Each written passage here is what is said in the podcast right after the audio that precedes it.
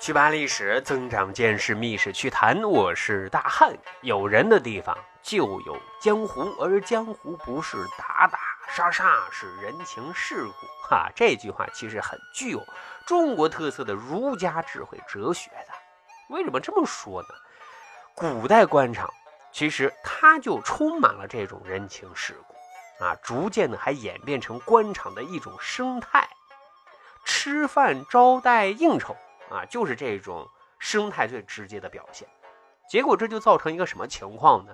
就说官员们除了本身大量的公务之外，还要将一大堆的精力用在人际关系的维系上，迎来送往、主动公关等等等等啊，各方面的应酬上，因为应酬本身也成了工作啊。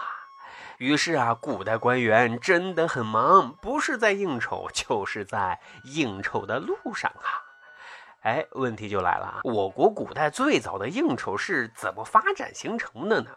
啊，根据记载啊，从周朝开始，因为朝廷本身就拥有多于社会资源的食物跟财富，所以周天子就会把那些好酒好肉拿出来举行酒宴款待自己的官员。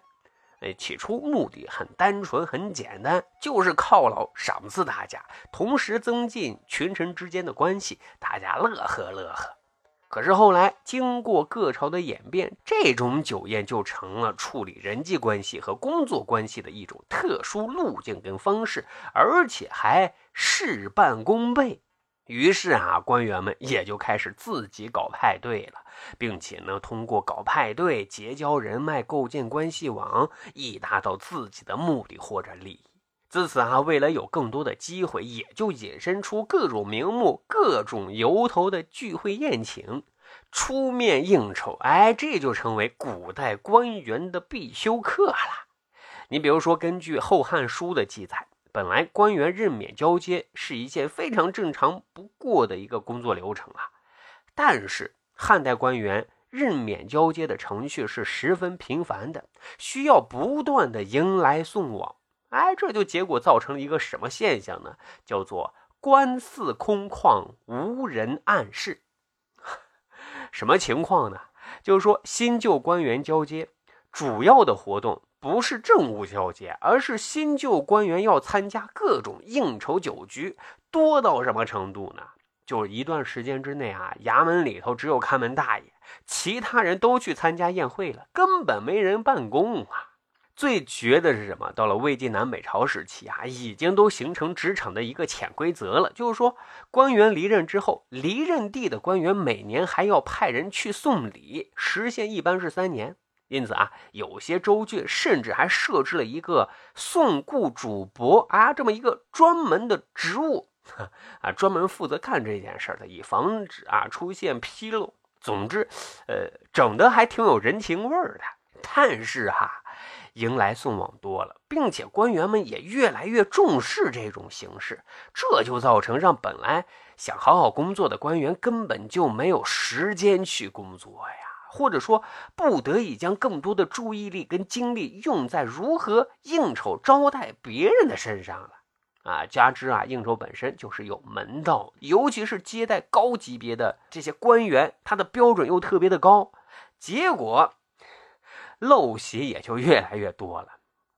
比如说啊，按照当时的潜规则，京官出巡到地方所过之处啊，除了殷勤的招待之外，还要馈赠。数量不菲的礼品跟礼金，如果说因为各种原因没有设宴招待，得你得把这宴席的费用要折成钱奉上啊，这种称为什么叫折席？除此之外，还有一部分钱财是要送给这些官员的仆从的，称为跟随啊，也就是说跟着领导啊出来巡视一番，每个人都不能白跑一趟，两手空空的呀。你再比如说啊，清朝《道贤宦海见闻录》的作者张吉新记载，他曾经啊任陕西的都粮道，凡是当时去西藏、新疆以及四川等地，都是要路过西安的。那按照当时的规定啊，遇有过客，皆系粮道承办啊，就是说只要有路过的官员，接待工作都是由粮道负责的。这张吉新啊，就根据当时的行情，绞尽脑汁啊，根据招待对象的不同，设置不同档次跟规模的酒席，要让大家呀有宾至如归的感觉。所以接待重要官员是上席，上席呢是必须有燕窝、烧烤；次重要官员是中席，中席也是要有鱼翅、海参的。而且还规定了哈，无论是上席还是中席，每次接戏两班啊，就是必须有两场文艺表演。各位啊，您看看这菜多硬啊，这接待标准多高呀！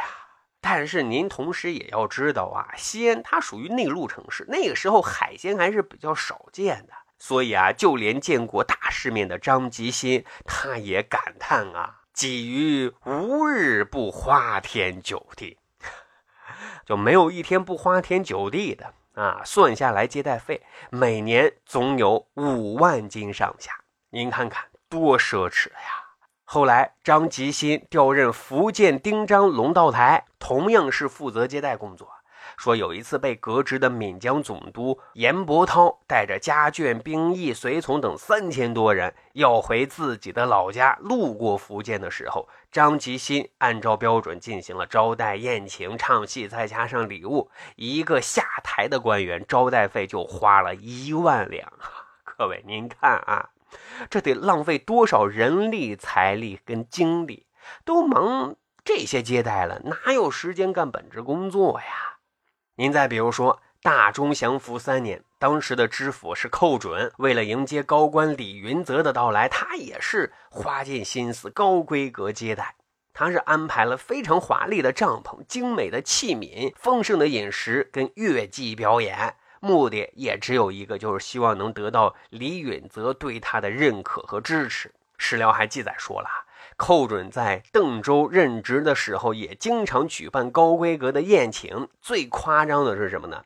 厕所的蜡烛啊，已经流泪成堆啊！要知道，蜡烛在宋朝那可是非常昂贵的存在，所以足以见得寇准宴会的奢侈程度。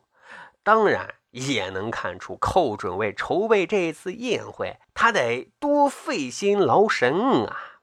其实，说实话，宴请别人应酬。花钱不说，真的是心累呀。苏轼先后两次在杭州任职，其中一项非常重要的工作就是迎来送往，他对此心特别特别的累。有记载说他疲于应接，乃号杭翠为九十地狱，意思就是说他苏轼把人间天堂的杭州是形容为九十地狱。啊，为什么呢？因为天天得陪酒、陪吃、陪看跳舞啊！还有明朝的官员、文学家袁宏道，当时呢，他是刚到吴县任知县，上任才几个月，就给朋友写信大倒苦水，说的是什么呢？上官如云，过客如雨，吐槽自己几乎每天都是疲于应酬，所以啊，连呼苦哉苦哉呀！各位，你说啊？这么造，不都是浪费官员的精力，浪费国家的财政，浪费民脂民膏吗？朝廷难道也不管管啊？哎，准确的说，管。你比如说，宋朝庆历年间，成都知府文彦博就因为大肆举办宴会被朝廷给调查了。当时朝廷派御史何谈彻查此案，文彦博闻讯之后很是上火。哎，这该咋应对这番调查呢？结果啊，是等和谈一行来到成都，老江湖不愧是老江湖呀。文彦博安排最好的酒店住宿，安排最高档的地方用餐，安排最知名的艺妓唱歌跳舞，得拿人家的手短。吃人家的嘴软，再加上文彦博还一个劲儿的诉苦，说自己一直本本分分、勤勤恳恳，多次安排酒宴都是因为招待上级和同僚，也是为了推动工作，是不得已而为之啊。所以御史何谈回京之后就给皇帝写报告，文中那可都是偏袒文彦博之词，最后 就黑色幽默了，这事儿就不了了之了。你看啊，古代的人情社会，没有什么事不是一顿酒席他解决不了的呀。好了，各位，咱们今天总结了古代的应酬，可以看出应酬这件事，有的人那可真是如鱼得水，深得其妙；但有的人的确是苦不堪言，深知其害呀。其实古代应酬也是一面照妖镜啊，揭示了封建官场的一种文化跟交际方式，同时那也体现了官场一种奥妙的权力游戏。身在其中的人，有的人乐此不疲，有的人身心疲惫呀。所以说啊，官儿其实也不好当啊。好，十里铺人民广播电台，长见识，长谈资，这就是咱今天要讲的《秘史趣谈》。感谢您的捧场收听，咱啊下期再会。